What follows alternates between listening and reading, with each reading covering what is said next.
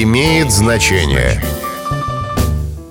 Здравствуйте, с вами Михаил Кожухов. Сегодня я расскажу вам, откуда взялась поговорка «дышать на ладан».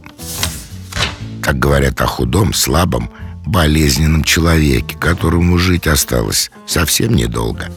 Выражение основывается на религиозной символике и слова «ладан». В церкви ладан кадят, ну то есть раскачивают сосуд, в котором находится курящийся ладан. Этот обряд совершается, в частности, перед мертвым или умирающим. С вами был Михаил Кожухов. До встречи. Имеет значение.